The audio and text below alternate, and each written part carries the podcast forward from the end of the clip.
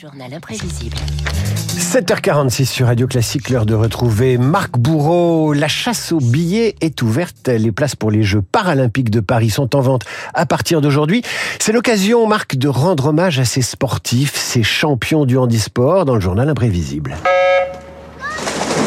Et plongeons dans le grand bain directement, David. Va commencer par la première, la pionnière dans le handisport, une américaine, Tisha Zorn, aveugle de naissance, le plus beau palmarès chez les invalides, 55 médailles, dont 41 en or et 7 en 7 Olympiades. Ses premiers jeux remontent à 1980, autant dire l'âge de pierre du handisport. Tisha Zorn, une bataille dans les bassins, mais surtout à la surface. Dans la ville où je vivais, on a dû créer notre propre équipe d'invalides. Personne n'avait idée de ce qu'était une compétition. Quand j'ai été approchée par le comité paralympique, ma mère ne voulait pas que j'y aille parce que c'était des gens handicapés. Ça m'a piqué au vif. J'ai dit à ma mère, j'y vais quand même. Je voulais comprendre de quoi il s'agissait.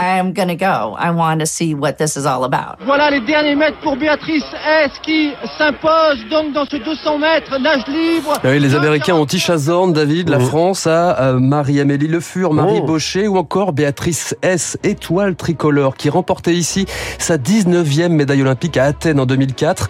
Neuf records du monde, Béatrice S, paralysée des jambes, qui a trouvé la par le sport. Je dis toujours, je suis amphibie, je suis pas terrestre.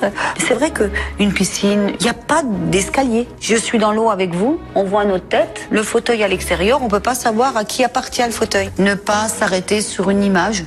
Parce que je dis, je rencontre tellement de valides malheureux que si vous rencontrez un handicapé heureux, faut profiter, quoi. Voilà, la bonne morale. Athlète handisport, c'est aussi dompter son handicap. Le rugby, le basket ou encore le tennis en fauteuil roulant. Vous entendez ici Michel Zeremias. Michel Zeremias, médaille d'or à Pékin en 2008.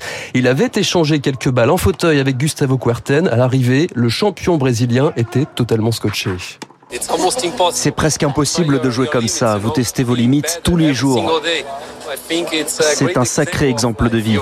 Ils doivent se sentir comme des super-héros.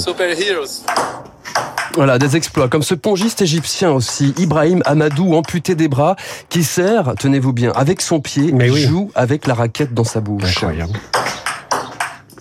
But Baka is fighting to keep this alive. Vous avez aussi l'Algérien Abdelatif Baka, malvoyant, qui décroche l'or sur 1500 mètres en 2016. 3 minutes 48 secondes 29 centièmes, record du monde. Baka, plus rapide que les valides.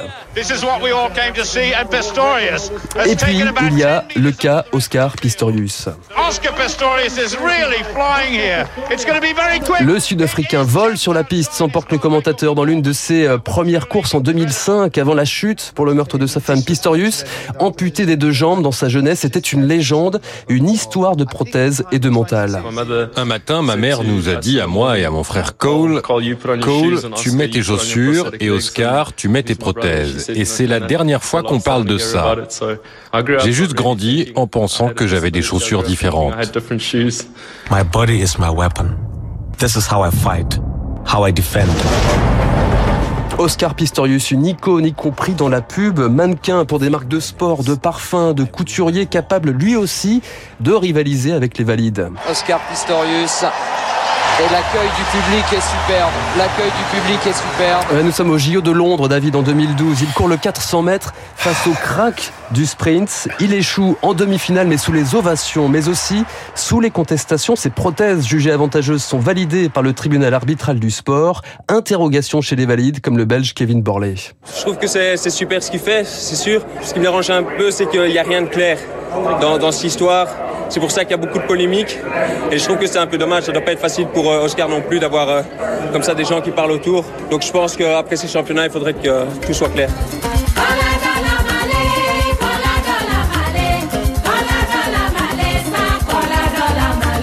Pistorius, oui, l'histoire euh, ne s'arrête pas là. hein. Et l'histoire ne s'arrête pas là, oui, c'est plutôt une chute à la fin, donc en 2013. David, vous avez peut-être connu Salif Keita dans ce journal imprévisible. La famille Keita, c'est un chanteur, c'est aussi une sprinteuse, figurez-vous.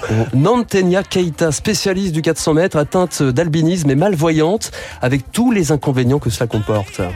Ça y est, voilà, ça y est, elle a compris. Elle était pas sûre de gagner, hein, c'est incroyable. Voilà, chaque course est effectuée quasiment à l'aveugle, comme ici, sur 400 mètres, Rio 2016, Nantenia franchit la ligne d'arrivée sans savoir qu'elle a décroché l'or. J'attends, j'attends. Et je vais vers les entraîneurs pour, pour qu'ils me disent en fait le résultat. Et quand il me dit mais t'as gagné, je lui dis c'est moi. Et quand il me dit oui c'est toi, bah voilà, là c'est sûr que tout explose et que je suis hyper contente.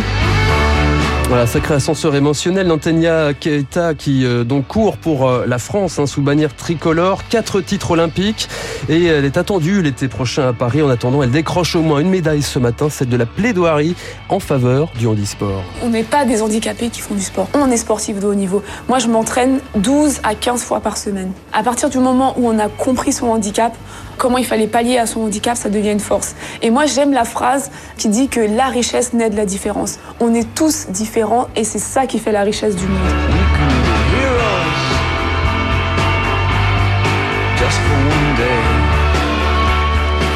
Et vous retrouvez le héros du handisport et de tous les sujets qu'il choisit chaque jour pour vous, Marc Bourreau et son journal imprévisible sur radioclassique.fr ou l'appli Radio Classique. Tout de suite, éloignez-vous de la bordure du quai, voici David Barou.